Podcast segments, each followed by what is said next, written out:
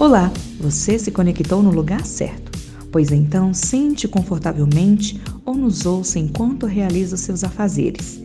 Você está no Diálogos Públicos, o podcast desenvolvido na disciplina Projeto Integrador do Programa de Mestrado em História Pública da Unespar. Certo, voltando agora com a segunda parte da conversa com o professor Marcelo no podcast Diálogos Públicos. Se você não acompanhou a primeira parte, acompanhe, é muito interessante. Nós estávamos tratando do caminho acadêmico, do caminho profissional do professor Marcelo. Encontramos algumas peculiaridades que podem estar influenciando na sua escolha do curso de História. Se você já está no curso de História, já se formou, está no programa de pós-graduação, mostra alguns outros caminhos que o historiador pode estar trilhando, outros espaços que ele pode estar ocupando. Então eu aconselho a acompanhar essa primeira parte também, já que nós vamos continuar a conversa com ele, agora abordando alguns outros aspectos Entrando agora mais na área do seu artigo propriamente dito. Dentro dessa sua formação profissional, acadêmica e pessoal, como chegou a você a ideia de estudar jogos? Quando eu estava atuando tanto no CPEA quanto participando da EGN, é, uma das coisas que a EGN faz né? O CPEA também faz, né? o ISM também faz. Todas as escolas de comando Estado-Maior no Brasil fazem jogos de guerra, que é um evento anual. E o jogo de guerra é como se, basicamente como se fosse um RPG de conflito. É, aonde os alunos dessas escolas, né, geralmente os alunos mais graduados, é, são convidados a responder a uma crise. Isso que é o jogo de guerra. Então, é um, tocando em miúdos, é como se fosse um RPG para oficial. Eu fui convidado para participar né, como organizador de um ou dois exercícios da EGN e de dois no CPEA. E aí o termo né, jogos de guerra começou a me chamar a atenção. Isso eu estou falando de 2013. Conversando, inclusive, com os, com os alunos e com os outros professores da área, existe uma base de execução desses jogos de guerra que é digital. A Escola de Guerra Naval tinha acabado de comprar um software para operacionalizar isso. Né, que basicamente é um mapa topográfico que você distribui a tropa, mexia com as tropas, para dar uma execução do cenário político que você construía no RPG. Se tornou tema então de conversa essa, esse elo entre jogo de guerra e jogo mesmo né, de, de videogame. E isso me chamou a atenção na época. E eu publiquei um artigo sobre isso né, em 2013, sobre como é que os jogos de ação, especialmente de, de tiro, né, os, os FPS, né, os First Person Shooters, como é que eles são embebidos de uma ideologia militar americana, como é que funcionam com propaganda militar americana. E não por acaso, são vetores de propaganda do Pentágono. Eu publiquei sobre isso em 2013, depois tem um outro artigo em 2016, que vai mais ou menos estrear minha pesquisa na área. É, apresentei algumas palestras sobre isso. E daí que vem a ideia de uma aproximação do videogame como uma fonte histórica de análise. Então, eu não cheguei nesse tema por história cultural, que geralmente é por onde se chega, mas por história militar, que me permitiu uma análise diferente desses processos. Eu sou de uma geração né? Eu nasci em 79, então meu primeiro computador foi quando eu tinha 8 anos, um TK-85. Cresci com um Atari. Né? Os primeiros brinquedos que eu lembro foi o meu Atari 2600, foi o meu Nintendinho, foi o computador para videogame, né? usado como videogame. Então eu sou da geração que cresceu com os primeiros consoles, com os primeiros jogos, nunca abandonou essa mídia de entretenimento. Então foi juntar essa minha aproximação pessoal, até geracional, com esse olhar específico de pesquisador dessa época que me trouxe a analisar videogame. Eu tenho uma especialização em História e Cinema, pela UFRJ, alguns artigos publicados sobre cinema como fonte histórica. Então, o que eu fiz foi atualizar esses ferramentais de análise que a gente desenvolve usando cinema como fonte, para tentar empregar esse ferramental num objeto novo que são os jogos, com os seus desafios específicos. E é uma área ainda em construção, né? no mundo inteiro, mas especialmente no Brasil, a gente tem muito pouca pesquisa nessa área. Videogame no Brasil é muito trabalhado, como ainda dentro de Game Studies, e Game Studies é basicamente teoria crítica, o que puxa a análise para letras e não para história. Eu estou vendo aqui pontualmente um aumento de pesquisas de historiadores usando videogame, mas ainda é uma coisa muito inicial, né? ainda é uma coisa muito marginal né? na quantidade de pesquisa que a gente tem no Brasil hoje. Então, além da fruição pessoal, né? além de gostar de jogo, é, jogo diariamente, É, então, além de fruir a mídia, eu também acho legal me aproximar da mídia como um, um analista, né, como um pesquisador, para tentar entender as dinâmicas dela. E em defesa, é, é, muito interessante, em política internacional, em segurança internacional, pegar o videogame como fonte. É, ele leva realmente a marca da sua época de produção, e é muito interessante observar essas marcas temporais em cada obra. São marcadores da sua época muito bons. Para o historiador, é uma fonte muito rica. E são produtos de cultura de massa, de entretenimento de massa. Então não é algo obscuro que vai atingir um nicho. É um mercado global, é um mercado bilionário, é o principal mercado de entretenimento hoje. Então atinge o planeta, né, com diversos é, grupos sociais, né, com diversas origens nacionais, né, formando aí uma caixa de ressonância global para a cultura. Então, nesse sentido, é muito interessante observar como fonte né, videogame. Certo. Nesse seu artigo de 2016, chamado Videogames e as Estratégias Militares, First Person Shooters na Defesa Norte-Americana, você segue um caminho que me chamou a atenção. É, existe um discurso em torno do, da indústria dos games e da narrativa que eles passam. Os videogames eles causam a violência. Nesse teu artigo você vai pelo lado contrário. Você observa também, imagino por conta dessa sua observância dos jogos como fonte histórica, na perspectiva de que os jogos, eles apresentam a violência fruto da cultura, do contexto que rodeia a produção desses jogos. Em que ponto você decidiu seguir por esse caminho? Teve algum gatilho, algo desse tipo que fez ter essa noção? Eu me aproximei disso como historiador, né? É, e eu acho que aqui a gente tem uma questão de quem veio primeiro, os ovos ou a galinha. É, eu não acho que seja a, a relação de causalidade. Né? Videogames causam maior violência. Né? Os jovens são incitados à violência por videogame. Eu acho um argumento muito frágil.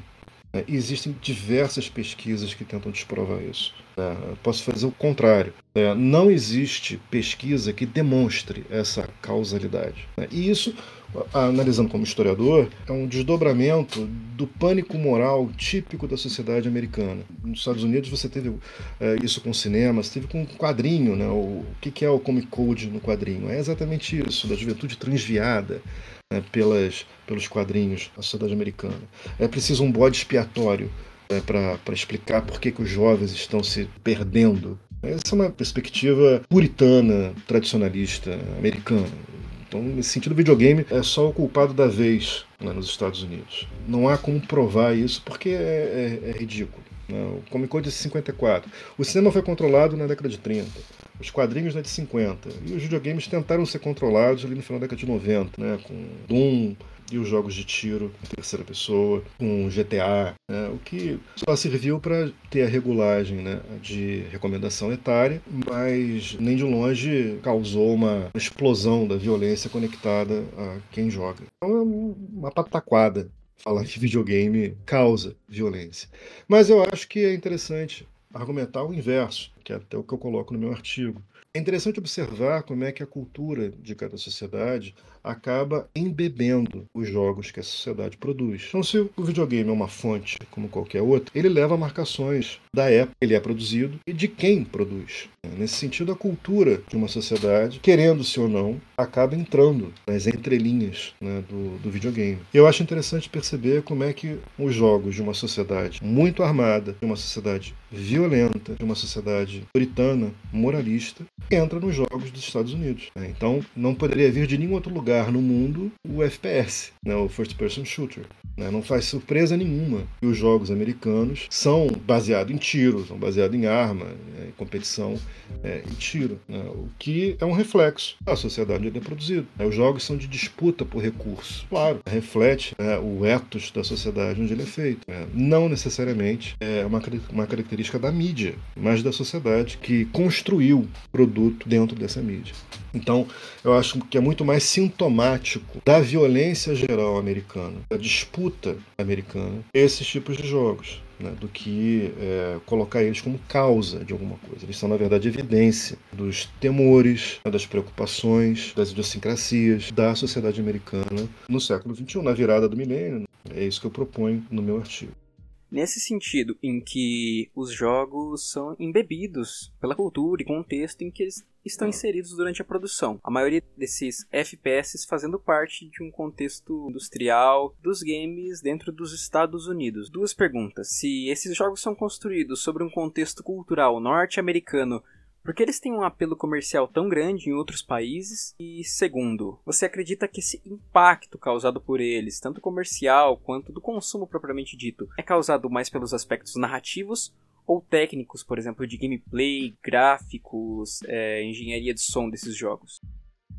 Olha, é, primeiro, eu acho que existe um problema metodológico. A gente não tem estatísticas confiáveis e consolidadas de, de venda. Diferente do cinema, por exemplo, que o box office, né, a bilheteria, ela é pesquisada por terceiros, é baseada na distribuidora né, e é um dado de fácil acesso. Nos jogos você não tem isso. Você não tem uma fonte boa que mostre vendas, tanto nos Estados Unidos, quanto no Brasil, quanto no mercado global.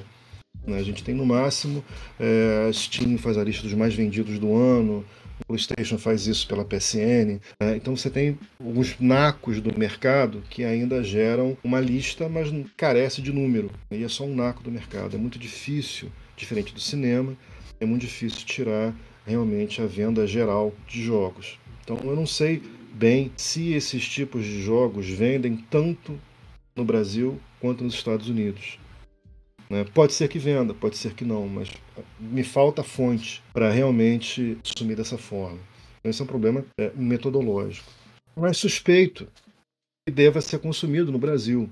Né? Não, não, sei se nos mesmos termos que nos Estados Unidos, mas certamente é consumido também no Brasil de forma relevante. Por que, né, que a gente importa essa mecânica, essa visão de mundo, né, essa narrativa desses jogos? Pode ser por a lógica do blockbuster.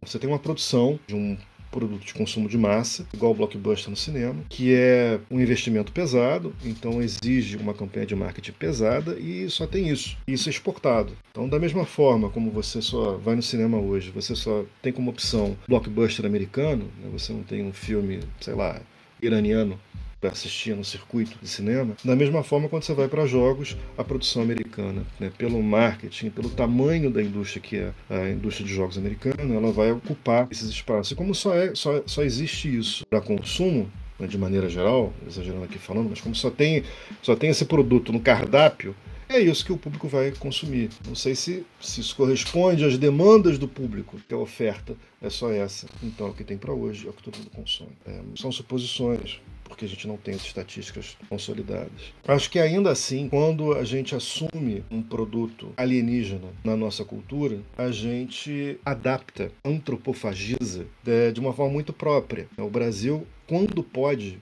ele adapta esses blockbusters internacionais para a nossa realidade. Então, para ficar só em dois exemplos aqui, o Bomba Pet, o Mapa da Favela, do Counter-Strike. É isso. É, o Counter-Strike, possivelmente o Counter-Strike fez mais sucesso no Brasil que nos Estados Unidos, por conta dessa adaptação né, do mapa da favela. Então era muito mais interessante você se ver no jogo né, do que jogar no mapa americano de terroristas versus é, policiais. É, acho essa uma característica muito legal, muito interessante da cultura brasileira. É, que é pesquisada, né? a gente já tem bons artigos sobre isso e trabalham nesse tema não acho nota de pé de página falar que mesmo tendo só esse produto no cardápio, ainda assim a gente consegue, quando possível, adaptar ele para nossa realidade tornar ele até um produto diferente né, nesse processo de gestão né, do produto de consumo de massa. Sobre a sua pergunta se se conta mais o aspecto técnico do que a narrativa, essa é uma dicotomia de Game Studies desde o início da, do que foi estabelecido o Game Studies lá há 20, 30 anos atrás. Você se aproxima do jogo como uma narrativa né, ou como uma, uma experiência de entretenimento. Né? É lúdico né, ou é narrativa? É, essa é uma dicotomia que se apresentou no início do Game Studies e eu acho que está meio que superada hoje. Né? E eu concordo com os termos da superação. O jogo tem que entreter. Diferente do cinema. O cinema ele pode fazer você pensar, ele pode incomodar. Muitas vezes a obra cinematográfica ela é planejada exatamente para causar um incômodo. E pode ser um incômodo moral, intelectual, físico, como gore, o cinema gore faz. É, então o cinema é diferente. O jogo não. O jogo ele tem que entreter, acima de tudo. E nesse entreter, o jogo tem que funcionar. Então, o que é funcionar? Ele não pode crashear, não pode ter bug, não pode ser quebrado na sua produção. Ele tem que convencer nos seus aspectos técnicos, né, com gráfico, som, ambiente, dublagem, Né? O texto, né, o roteiro em si tem que ser atrativo para não atrapalhar né, é, o entretenimento. Então, acho que muito mais importante que a narrativa si, que o texto em si é, do jogo, é a sua capacidade de entreter. E isso, inclusive, faz com que, por você se aproximar do jogo para, por entretenimento, você acabe assumindo agendas que estão embutidas no jogo. Então, falando de forma clara aqui, exemplificando. No Modern Warfare 2, um dos inimigos no futuro dos Estados Unidos é o próprio Brasil. Como é que um brasileiro então se aproxima desse, desse jogo? Como a gente pode aceitar né, que o Brasil seja colocado como uma nação, uma rogue, um rogue state no futuro próximo? É, Far Cry 6 é uma caricatura tão dantesca da América Latina que um brasileiro não consegue não se sentir incomodado com o que está acontecendo. Trópico. Trópico é um jogo de estratégia que também descreve de forma cartunesca né, ditaduras na América Latina. Como é que a gente se aproxima então desses jogos? Pela, pelo entretenimento. Então, qual é o risco aqui? Você opera numa, a, numa descrição política, social, não é nossa, você opera nela pelo entretenimento, que é divertida, e acaba assumindo e absorvendo algumas pautas de agenda que absolutamente não são nossas e não tem como ser e não são para ser, porque afinal é um produto que não é feito para o mercado brasileiro, é um produto feito especificamente para o mercado americano, que tem venda global, mas é feito para o mercado americano, né, que obedece a uma lógica social americana e funciona para a sociedade americana. Então eu vejo esse o ponto de principal estudo na área de jogos para um historiador perceber como é que é feito essa intronização de discursos alienígenas numa sociedade local através do playgame, através do jogar como entretenimento. Certo, então nos encaminhando para o final, levando para o sentido desses jogos, que eles são produzidos com diversas narrativas, eles são produzidos geralmente por um polo e são distribuídos para o restante do mundo, né? A gente, na maioria dos jogos que nós consumimos, elas, eles não são produzidos dentro do Brasil ou são produzidos na Europa, tem um mercado de games no Japão, mas Estados Unidos, né? Nesse sentido, como a gente consegue consumir esses jogos, sendo que eles têm uma narrativa que muitas vezes satiriza, por exemplo, o Brasil dentro do jogo, a gente percebe que esses públicos reagem de maneiras diferentes a esses jogos que têm narrativas particulares. Você tem alguma hipótese do motivo dessas recepções? São sociedades diferentes, né, com formações culturais diferentes. Então, acho que estranho seria se um jogo fosse recebido da mesma forma, né, com os mesmos textos e subtextos em diferentes sociedades. Possível, né, porque são sociedades diferentes. É, e veja, acho que aqui tem um ponto interessante. Por almejar um mercado global, dificilmente os jogos são claramente derrogatórios, ofensivos para algum desses mercados. Consigo pensar aqui só em um exemplo que é assim, que é o Homefront, que é um jogo de FPS e a Coreia do Norte né, invade os Estados Unidos, e a Coreia do Norte é inimigo e tal, o que até causou uma resposta diplomática do governo da Coreia do Norte, demonstrando o jogo como propaganda. Tirando esses casos mais extremos, se imagina o, o mercado global para o jogo. Então, essas construções culturais, essas idiosincrasias, elas acabam entrando no subtexto dos jogos e não no texto em si. E aí, no subtexto, você acaba absorvendo ou ignorando pelo prazer de se jogar, né? pela, pela capacidade lúdica do jogo de entreter você. Vou dar um exemplo aqui que eu acho muito expressivo. Né? No jogo de estratégia, Civilization 6 tem uma civilização Brasil. Ele tem a vantagem de exploração de florestas né? e produção de matéria-prima. Basicamente isso. Você jogando uma civilização brasileira, que o chefe é Dom Pedro II e tal, você nem liga para isso. Mas o subtexto disso é que nós somos uma, um país agrícola, né, cuja única perspectiva é produção agrícola. O que cabe muito bem para o discurso do agro é pop, né, mas não é exatamente a posição que o Brasil almeja como potência internacional. Né, não é a imagem que o Brasil tenta construir de si mesmo desde a década de 30. O Brasil quer se colocar como uma potência também industrial. Claro, com sua produção agrícola, certamente, celeiro do mundo, há potencial para isso, mas não apenas isso.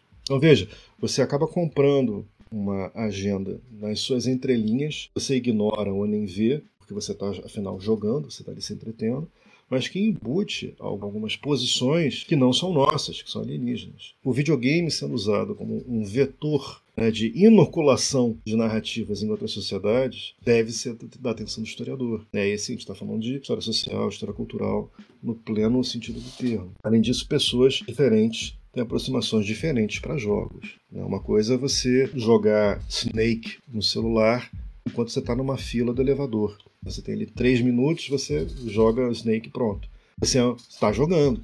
Outra coisa é quem dedica seu tempo livre para se capacitar cada vez mais num torneio competitivo de tiro online. Então, são várias aproximações diferentes dentro de videogame, diferente de novo de cinema. No cinema todo mundo vai e senta por duas horas e dedica o mesmo tempo para assistir o mesmo filme. Ainda que haja é, off-circuit, ainda que haja filme autoral, blockbuster, é, mas é, no videogame as diferenças de aproximação do, com os jogos ainda são muito mais acentuadas. Não é todo mundo que vai ver os diálogos do jogo. Muita gente vai dar skip. Está interessado em dar tiro. Então por que, que eu vou ver a cutscene? Passa a cutscene. E nem tem uma aproximação com o texto do jogo. Vai direto para a parte do entretenimento, né, da diversão lúdica do jogo e passa por cima do texto do jogo, do roteiro do jogo. São detalhes que tornam é, o estudo de videogame como fonte muito mais complexo do que qualquer outra fonte. E também, por isso mesmo, torna videogame uma fonte de pesquisa das mais ricas, né, das mais interessantes. Lembrando aqui que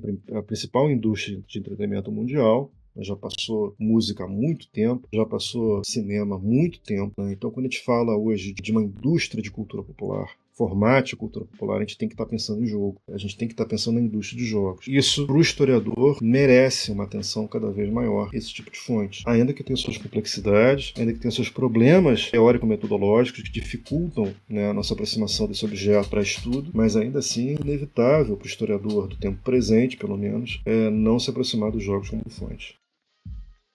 A discussão com jogos ela já tem algum tempo, né? Já tem o Ruizinga discutindo a ludologia, mas assim, a mutação que o jogo sofre, principalmente o digital, é algo que a gente não consegue ainda manter uma metodologia ou teoria para fazer uma análise profunda disso, né? A gente ainda tem muitas dificuldades metodológicas, teóricas para estar tá analisando esse produto que, assim, tem vários nuances em todos os aspectos, né?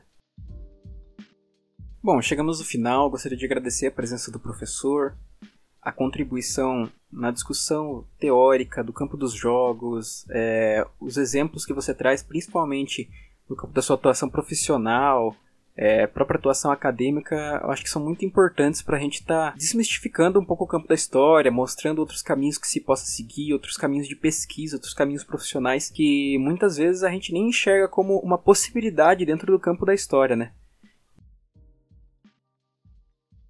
Queria agradecer o convite, Jair, é um prazer falar não sobre mim, mas sobre as coisas que eu gosto como videogame essa oportunidade legal. Eu queria só sublinhar para quem estiver ouvindo, você pode pesquisar o que você gosta. Eu gosto de falar para os meus alunos que o bom historiador, ele pesquisa coisas que ele não gosta. É, esse é o historiador de verdade. O que nos incomoda deve ser nosso objeto de trabalho. Mas também a gente pode pesquisar mídias que a gente gosta. Você gosta de cinema? Há amplo espaço para você pesquisar cinema como historiador. Em qualquer área, em especial videogame. Então, acho que videogame ainda é tratado como uma coisa de criança, como uma coisa não séria. Né? E não é. A gente pode dar seriedade a isso. Conversamos aqui sobre isso, como é que é, ele leva visões, leva cultura e é recebido em outras sociedades como é que ele é recebido. Isso é relevante. Né? Seja você estudando segurança internacional, seja você estudando história cultural, história social. É uma área em ebulição, recente, aberta, né? é fronteira, então ainda está se definindo muita coisa. É difícil trabalhar com o jogo, ele é, tem uma instabilidade própria,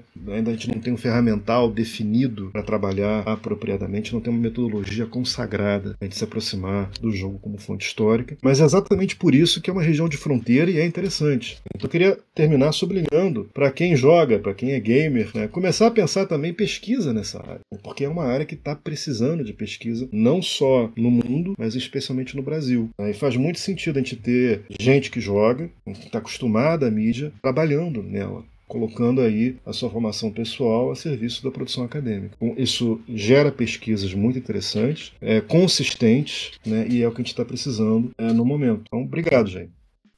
Gostou do nosso podcast? Então dá uma olhada nos outros episódios. Talvez essa temática não aproxime muito da sua pesquisa ou do seu interesse pessoal. Nós temos diversos temas que você pode estar tá curtindo, pode estar tá gostando. Então dá uma olhadinha. Se você tem interesse de participar de algum dos episódios, tem uma temática curiosa, interessante pra gente estar tá explorando, tem alguma proposição, alguma dúvida, pode entrar em contato conosco, vai ter um e-mail aqui que você vai poder estar tá conversando com a gente. E lembre-se, nós estamos juntos nessa jornada.